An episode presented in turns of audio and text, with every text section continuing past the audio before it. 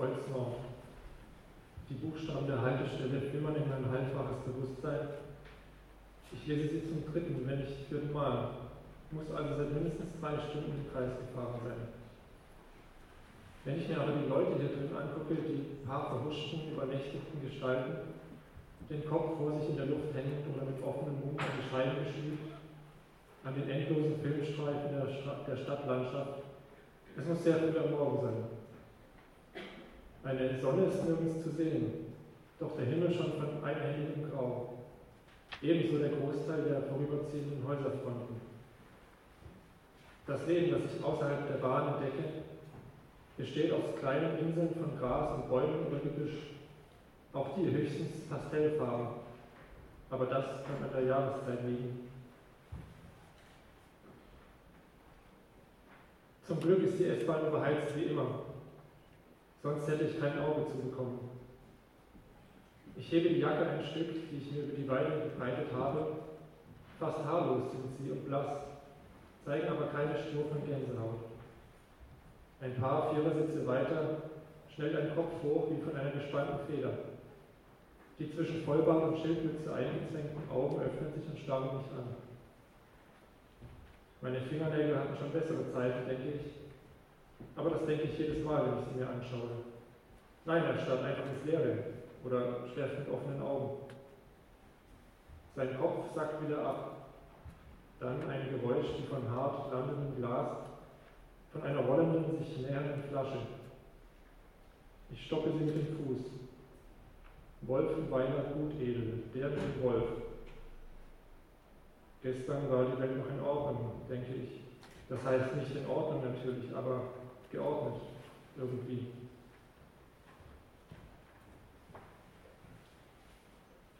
Der Gedanke an meine Wohnung erfüllt mich jetzt mit einem Gefühl, das ich nicht genau benennen kann dafür umso besser Orte.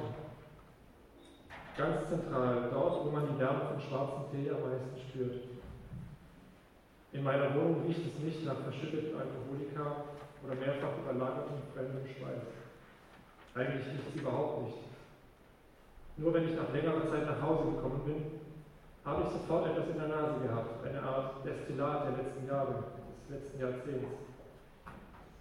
Vielleicht wird es von der Tapete ausgedünstet, Lieber ein Reptil, das alle paar Monate seine Haut abwirft und die Wände seiner Höhle damit beklebt, stelle ich mir vor.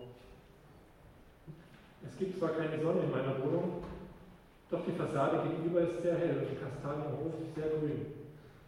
Wenn auch immer nur für kurze Zeit, denn sie ist krank. Ich betrachte ihre Blätter gern, wenn ich nachdenken will, und noch lieber, wenn ich nicht nachdenken will. Manchmal erwidern sie meinen Blick, die grünen wie die braunen, die vollen wie die kahlen Äste, der ganze leidende, kämpfende Baum. Doch starrt er mich nie an. Er weiß alles, aber nie etwas besser.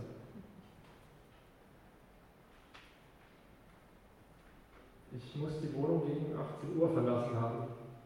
Das weiß ich so genau, weil es gerade noch hell war.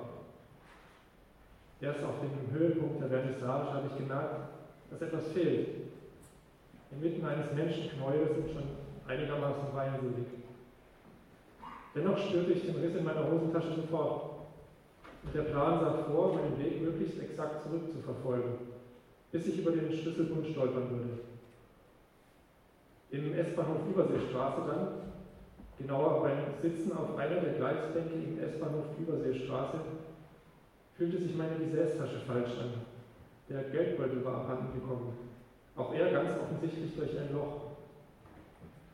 Zurück im Atelier, das immer noch hoffnungslos überfüllt war, wollte ich telefonieren oder vielleicht die Uhrzeit wissen. Jedenfalls war mein Telefon nicht mehr da. Ich sah an mir herunter und hatte, wie soll ich es sagen, etwas um die Beine hängen, das weder bei Hipstern noch bei Punks noch bei sonst irgendjemandem als Mode durchgegangen wäre. Fetzen, mehr nicht. Zum Glück waren all die Menschen so dicht getrennt und die Bilder so hoch gehängt, dass niemand auf meine untere Hälfte achtete. Ich nickte noch ein paar lächelnden Gesichtern zu, zuletzt dem stark verzerrten Postkutscher neben dem Eingang, der meine Gesichtszüge zu tragen schien. Öl und Wachs auf Pergament.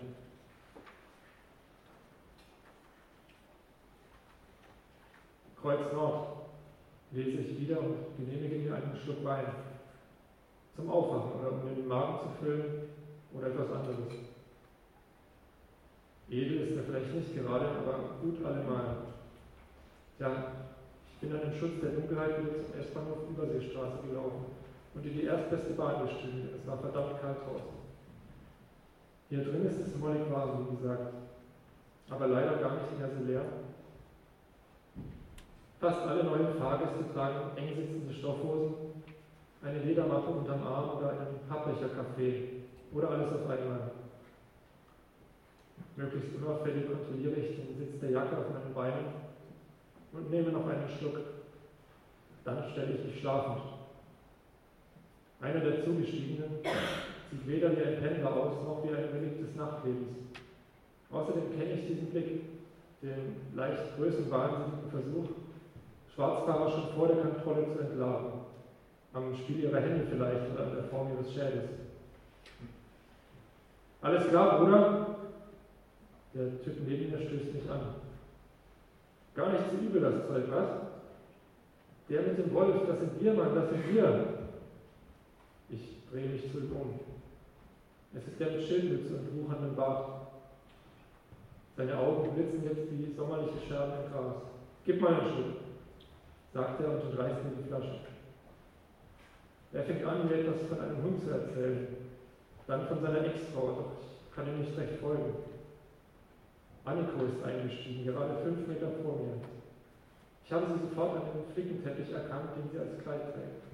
Dasselbe wie gestern auf der Vernissage. Unwillkürlich lasse ich mich tiefer in den Sitz sinken und stütze den Kopf mit einer schirmenden Hand. Da spüre ich, wie meine Haare zusammengedrückt werden. Einen erst überraschenden, dann angenehmen Druck von Ohr zu Ohr. Der Mann blitzt und lächelt mich breit von der Seite an. Er hat erstaunlich akkurat geschnittenes Haar. Danke, Mann, sage ich und ziehe den Schild der Mütze ein Stück weiter Richtung Nasenspitze und greife nach dem Gutedel.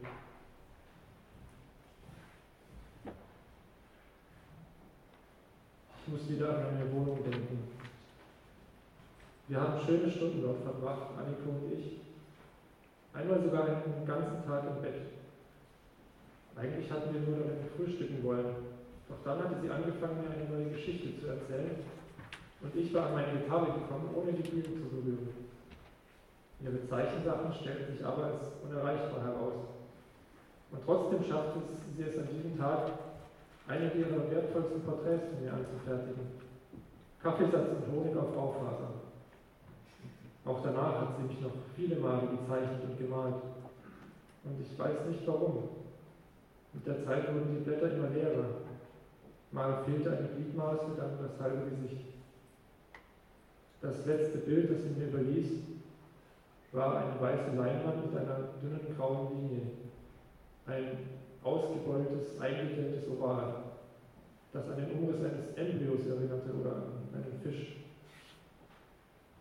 Ich fand es zusammen mit Resten ihres Geruchs, die noch lange blieben. Und auch Anniko besuchte mich noch oft in gewisser Weise oder suchte mich heim. Hey, Bruder! Der Mann rüttelt an meiner Schulter, bis ich mich ihm zuwende. Mach alle! Weißt du, ich habe mich gerade gefragt, was du eigentlich hier drin machst. Siehst du nicht gerade aus wie. Wie was denn? frage ich und sehe an mir herunter. Dann auf den Film der grauen Gebäude und Straßen in den Fenstern, dann aus den Augenwinkeln zu Anniko, die von eben diesem Film ganz eingenommen scheint. Ich will nicht darüber reden, sage ich und nehme den letzten Schluck Wolfenweiler. Ach, komm schon, Mann, er streckt mir ein Ohr entgegen und formt seine Hand darum zum Trichter. Ich spüre, wie die letzten Tropfen Wein sich langsam, zärtlich in mir setzen. Wie sie mich von meinem Zentrum aus wärmen, obwohl mir kein bisschen kalt ist. Sorgfältig forme ich und betrichte einen zweiten und flüstere hinein. Da fängt der Mann an zu lachen. Na, wenn es weiter nichts ist, Bruder? Er steht auf, öffnet seine Hose und reißt sie sich förmlich herunter, immer noch lachend. wischt mir meine Jacke von den Beinen, bevor ich überhaupt daran denken kann, an den Finger zu rühren, und wirft mir die Hose in den Schoß. Der Mann lacht immer noch, aber er ist der Einzige. Alle anderen starren mich einfach an. Die ganze S-Bahn starrt mich an. Der Boden und die Decke und die Sitze, die Haltestangen und allen voran die Fensterscheiben. Das ganze ziehende graue Ensemble darin. Ich bin aufgesprungen, was die Sache nicht besser macht. Suche nach Worten. Mein Blick trifft den Ankus. Ich sehe, dass er mich erkennt. Und dieser sehr zentrale Punkt in mir fängt Feuer. Mal mich doch, schreie ich, während ich mir den Pulli herunterzerre und das Hemd. Mal mich doch mal, komm schon, mein letztes Porträt. Die Unterhose ist keine große Sache mehr. Einen allerletzten Akt. Der Mann hat aufgehört zu lachen nestelt sich im Bad herum, als suche er darin nach Antworten. Auch das Starren scheint einem vergangen zu sein, sogar den Fenstern. Mit einem Ruck fährt die Bahn wieder an. Kreuz Nord flimmert es in meinem Bewusstsein und wie ihr Kleid langsam kleiner wird, wie die bunten Flicken ineinander fließen und verblassen. Mal mich doch, sage ich wieder, aber ganz leise jetzt. Malt mich doch alle, und als ich endlich an den Armen gepackt und hochgehoben werde, bewege ich nur die Lippen. Bringt mich irgendwo hin. Hauptsache nach Hause.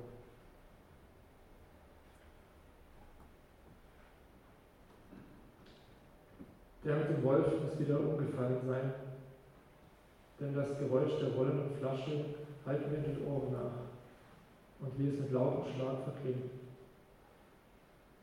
Die Sonne hat es endlich geschafft, denke ich.